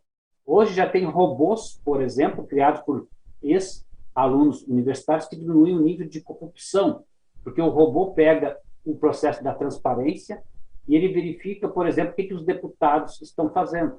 E ele só bota, ele só coloca aquilo na mídia quando checado na Câmara dos Deputados ou Senado. Mas isso pode ser uh, ampliado para qualquer tipo de poder também. Por exemplo, um deputado, no aspecto legal, ele gastou 4 mil reais numa janta às três horas da manhã. Isso estava totalmente legal, mas é totalmente imoral também. Né? Então, sistemas que possam ajudar na questão da anticorrupção, da transparência, da justiça em si, podem, por exemplo, uma causa, em vez de uma briga judicial, poderia ser resolvida através de ciência e tecnologia. Culturas, a abertura às culturas dos outros. Então, você pode criar sistemas que diminuam ou eliminem o idiotismo cultural lavador de cérebro de algumas culturas específicas. Democracia, por exemplo, nós temos um, um projeto chamado Democracia Pura, que a gente quer levar adiante, com apoio aí das ideias do J. Vasconcelos e outros autores em cima de democracia direta, né? Desenvolvimento de energias próprias, como eu posso desenvolver, por exemplo, melhor o EV, o estado racional, como é que eu posso criar uma, uma visão de conjunto prospectiva para esse tipo de desenvolvimento, supressão da pobreza, enfim, compartilhamento das riquezas que nós temos hoje no mundo, a saúde e a educação como prioridade, não como falta de prioridade, o pensar global, a convivência pacífica com vizinhos. Então a pessoa fica brigando com o seu vizinho, ou de apartamento, ou de casa, ou do condomínio. Você já viu reunião de condomínio agradável? Existe, já, já tivemos aqui algumas vezes, né? Mas veja bem, até reunião de condomínio pode ser uma coisa agradável também. Então, respondendo a tua questão, Ana, do sinergismologia ali, da pré-delineamentologia, cognição, discernimento e imaginação, nós temos, exemplo, a prova, né, que trabalha com processo imaginativo, onde a, a ideia, prova da imagística, né, onde você tem que ampliar a tua visão de imaginação, pensando em coisas pró-evolutivas para você e para os outros também. Não sei se respondi a tua pergunta aí, Ana. É... Sim, sim. É, só, só a complementação, como é que você orientaria aí as questões da priorização? Seria muito mais realmente pela, por essa questão de, do bem-estar mesmo? Ou teria alguma outra dica para o pessoal em relação a como priorizar né, né, tecnologias ou para tecnologias a favor aí das, da própria né, ProEx, etc. Eu diria o bem-estar focando principalmente no outro. Então, eu vejo que a gente tem que pensar mais, menos em si mesmo e mais nos outros. A decisão ideal é aquela sempre do o que é melhor para todos.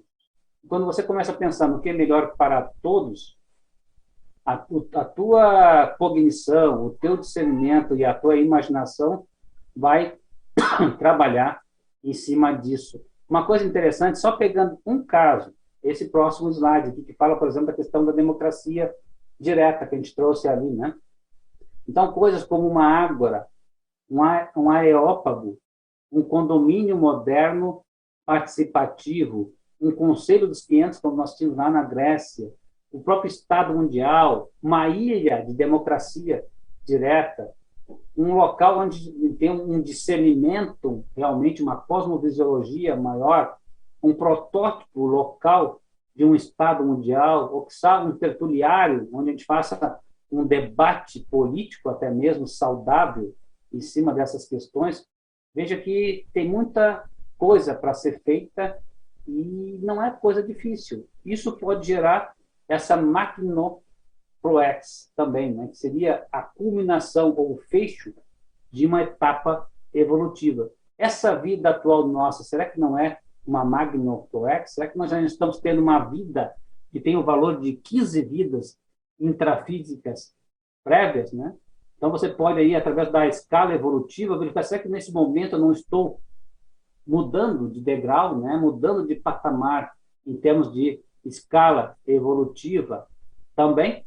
E daí a gente trouxe depois para vocês darem uma olhada esse livro aqui do futurismo, né? Que o, o Rodrigo comentou, a gente debateu um pouco sobre ele. Vale a pena dar uma olhada, né? Ele traz um histórico interessante um bilhão de anos depois do Big Bang até daqui há milhares de anos, uma, uma visão futurística de um autor. Eu trouxe aqui em 2019 o que, ele pensava, né, os computadores invisíveis. Hoje nós temos a, a computação ubíqua. Ubíqua é aquela computação em qualquer lugar. Antigamente nós tínhamos um computador, quando houve computador, né, para várias pessoas.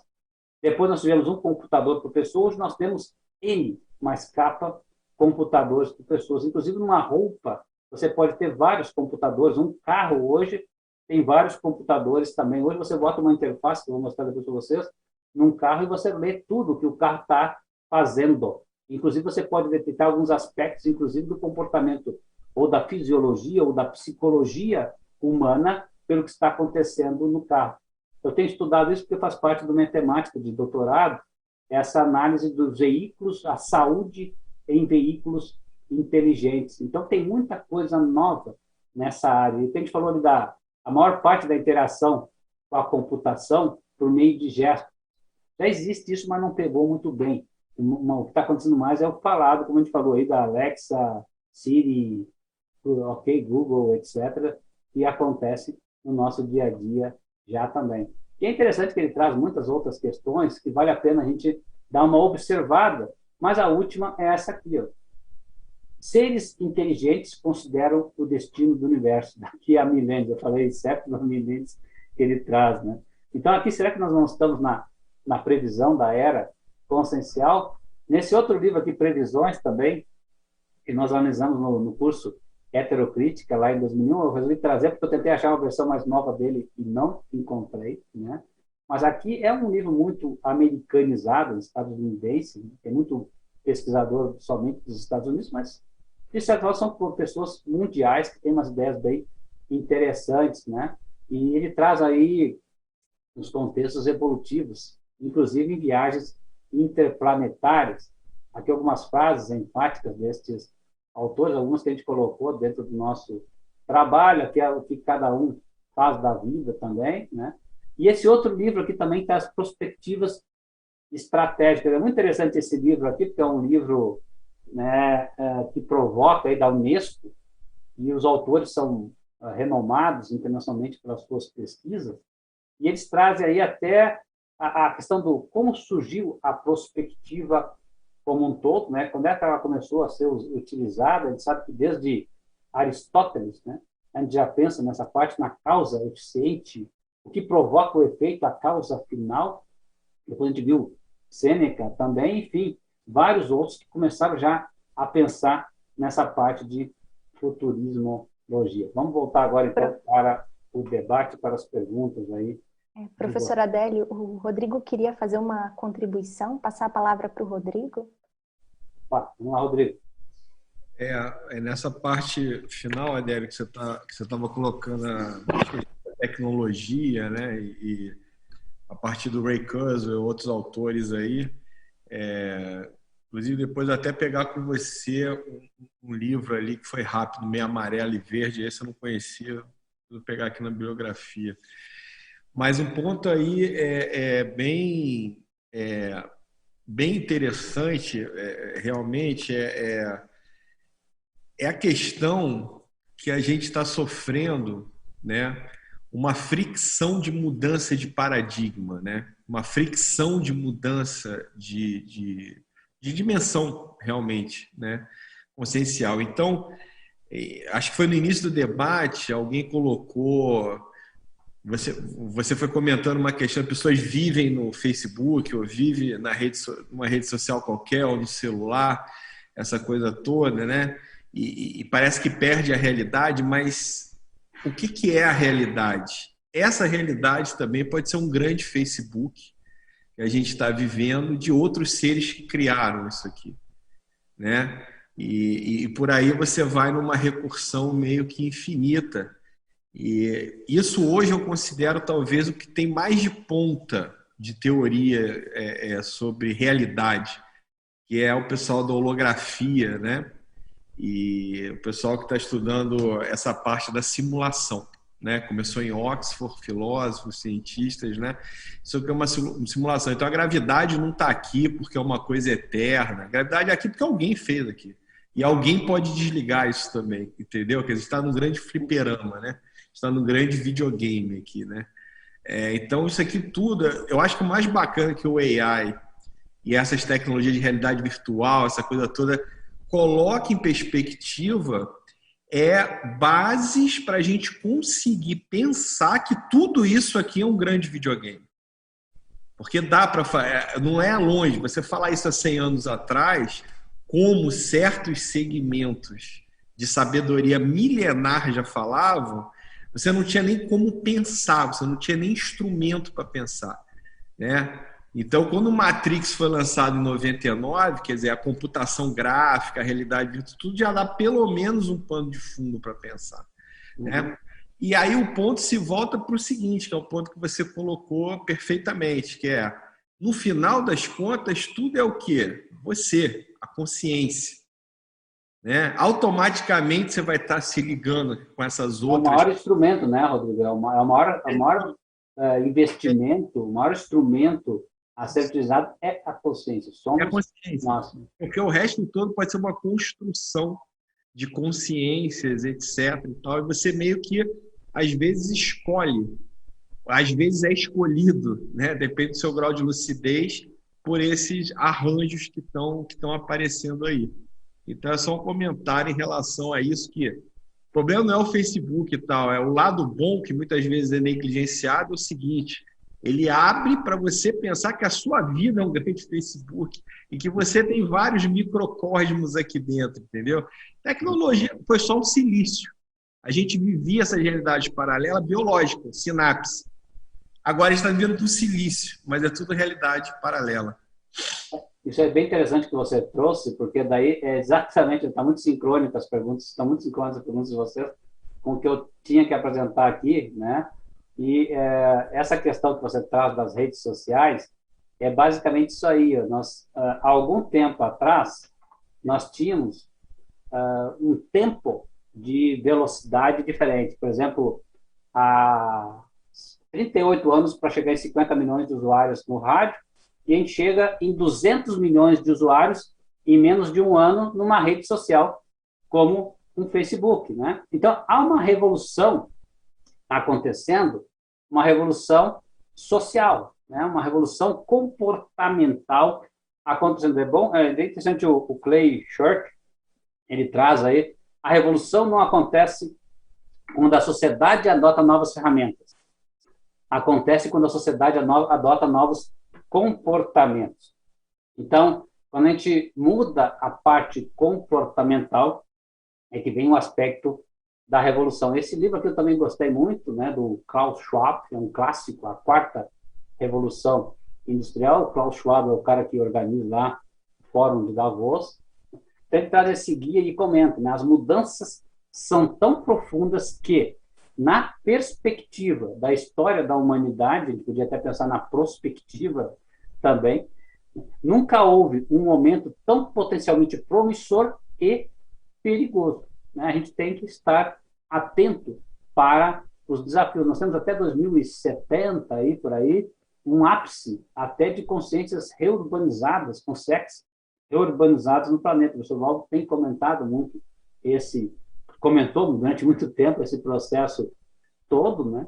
E é bem interessante que a gente vai ainda ter um, um grupo que vem para atrapalhar. Por quê? Porque não está preparado para isso. Mas a gente tem como trabalhar com amparo suficiente, né? E nessas revoluções ele traz essa quarta revolução, que vai ter a IA, né, que a gente está comentando bastante, a robótica, a internet das coisas, os veículos autônomos, a impressão em 3D, a nanotecnologia, a gente viu ali, né, até níveis muito menores, picotecnologia, fentotecnologia, segundo o Kurzweil, né? Então, vamos chegar na fentotecnologia também. E biotecnologia e o armazenamento de energia. Então, a gente vai poder armazenar vento também, né? E outras coisas que podem ser fontes de energias também, né? Esse livro é bem interessante do Eric Coleman. Ele, todo ano ele faz uma nova versão do vídeo que ele tem na internet nesse site dele que chama Social Nomics, né? Como as mídias sociais estão transformando o planeta. E daí a gente traz as coisas que a gente está fazendo aqui na Conscienciologia hoje. Por exemplo, o sistema de gestão chamado ICNET, que já virou uma plataforma. Nessa plataforma, então, nós já temos um sistema de gestão, um e-commerce, um EAD, um marketing digital, inclusive adequação à plataforma da LGPD. Veja que isso já está sendo feito. Isso é um trabalho que a gente chama de bottom-up, porque pegou das bases das necessidades, a gente começou a crescer. Hoje nós já temos 15 ICs participantes no ICNET, né? nós temos aí outras tantas já no sistema de e-commerce, no EAD, no marketing digital. Qual é a ideia? Integração. E essa integração também é uma para tecnologia, grupos que são no mesmo objetivo, né, têm as mesmas convicções, por que não utilizar ferramentas que sejam mais integrativas, mais favoráveis à questão do trabalho em grupalidade. Essa interface, por exemplo, do sistema ICNET, esse é um BI, né, um Business Intelligence que nós temos dentro desse sistema de gestão também, a Mega Store, onde a IC já pode colocar hoje, isso aí tudo tem quase basicamente custo zero para ser um custo muito baixo também. Sistema de EAD, a plataforma de marketing digital também que nós contratamos para vários em conjunto, né? E aqui o projeto Plataforma Ecossistema. No futuro, uma perspectiva de nós termos uma plataforma, daí top-down, que a gente está analisando esse projeto de cima para baixo, né, tendo o contextual indo para o específico, onde nós podemos ter um repositório, um local, um ambiente aonde as ICs possam fornecer os seus materiais e ali os intermissivistas ou pré-intermissivistas ou qualquer outra pessoa que queira possa consumir esse conteúdo também, né? Então, o objetivo desse... Opa, sim. A gente já está encaminhando para os nossos últimos minutos de apresentação. Eu uhum. vi que o Guilherme está na fila. Eu queria passar a palavra para ele e pedir para, em seguida da resposta, você já ir finalizando a apresentação para que a gente claro. possa encerrar a tertúlia de hoje. Tá bom? Tranquilo, vamos lá. Odélio, só o tempo está curto, eu sei. É só se você pode dar uma palhinha para a gente sobre os projetos de tecnologia assistiva que você coloca no final do paper, projetos para o futuro, e como que as pessoas que têm interesse podem contribuir com esses projetos. Ok, então já vamos ali para ele. Então, esse projeto é o projeto Acessibilidade Digital Interassistencial. Hoje, quem está coordenando esse projeto é a professora Fabiane Catai. E qual é a ideia? É, ele é motivado pela intencionalidade cosmética, ou melhor, diminuir ou eliminar possíveis barreiras dificultadoras aí no acesso à tecnologia, né? Assim, criar uma cultura de interassistência às pessoas que têm hoje algum nível de deficiência, né? E essa questão da deficiência e essa teática universalista envolve aí várias dimensões da acessibilidade. A digital, que a gente está mais interagindo aí, mas também atitudinal, porque hoje o maior desafio evolutivo é o preconceito, o estigma com a pessoa que tem algum nível de deficiência arquitetônica, metodológica, programática, instrumental, em termos de transporte, comunicacional, né? Então, a grande ideia aí é usar recursos como, por exemplo, leitores de tela, que nem nós criamos essas apresentações aqui. A professora Fabiane, ela trabalhou aqui em cima de leitores de tela, ampliação de tela para quem tem baixa visão, mouses e teclados adaptados, tradutores de libras, linguagens simples. Então, esse objetivo desse projeto é realmente acessibilidade digital interassistencial, com tecnologias assistivas que possam ajudar aí as pessoas, né? Respondido, Guilherme? Sim, sim, obrigado. Eu só queria, para poder é, tem mais alguma questão aí ou já vamos para o encerramento, Carolina? Vamos para a finalização, professor, por favor. Então tá. Então, só para fechar aqui, pessoal, existem vários projetos que a gente está pensando aí, inclusive o Rodrigo está trabalhando num projeto sensacional, que é a transcrição de todos os áudios e vídeos que nós temos hoje na Conscienciologia para mecanismos com IA que possam identificar contextualmente aonde está, queria indicar os vídeos ou os áudios onde aquilo está colocado, nós temos o colega Carlos também que trabalhando na transcrição de textos de áudio. Então, pegar todos os livros da Consultoria, tudo que foi publicado na Consultoria e transformar de áudio para as pessoas. Né? E assinaturas do tipo do U-Book, que é o maior é, repositório de, de, de, áudio né? da América Latina, que é brasileiro também. Enfim, tem tanta coisa. Uh, mecanismos de pontos táteis em braille, né? com pinos, pinos piezoelétricos, sistema de apoio à interface cérebro-humano que a gente está trabalhando. E aqui só uma visão futurística, né? Do o carro do futuro, por exemplo, pode ser esse Biofink, né? um veículo para mega cidades. Então, existem vários estudos, até atuais, que estão trabalhando em cima dessas questões. Nós saímos lá do mainframe para o mundo conectado com Bitcoin, blockchain, wearables, smartphones, pulseiras que podem saber tudo sobre você. Hoje, eu tenho uma pulseira e me acompanha o dia inteiro. Então, o fabricante dessa pulseira sabe mais sobre mim do que eu mesmo, né? E hoje você já tem adesivos que podem ser colocados no corpo também. Eu tenho esse instrumentinho que eu coloco no carro, ele dá todas as variáveis do carro, inclusive é, do, your, é, do it yourself, diagnóstico, né? Então você pode fazer um diagnóstico de você mesmo ou do teu carro por intermédio de como você está dirigindo. Sistemas que hoje são colocados nos automóveis também para poder detectar essas questões, conexões com o carro, com a casa, tudo diretamente, enfim. Muito bom. Uma dica aí, estudo, estudo, por melhor que seja o seu tempo, estudo, estude, não tenha medo de crescer lentamente, medo apenas de ficar parado. E qualquer coisa, estamos nesse contato aí para vocês. Agradeço a possibilidade de estar aqui com vocês nesse, nessa, nessa tertúlia matinal e estamos à disposição de qualquer necessidade aí para contatos. Um grande abraço. Agradecemos muito a sua participação, professor Adélio. Foi de grande esclarecimento e grande profundidade pesquisística.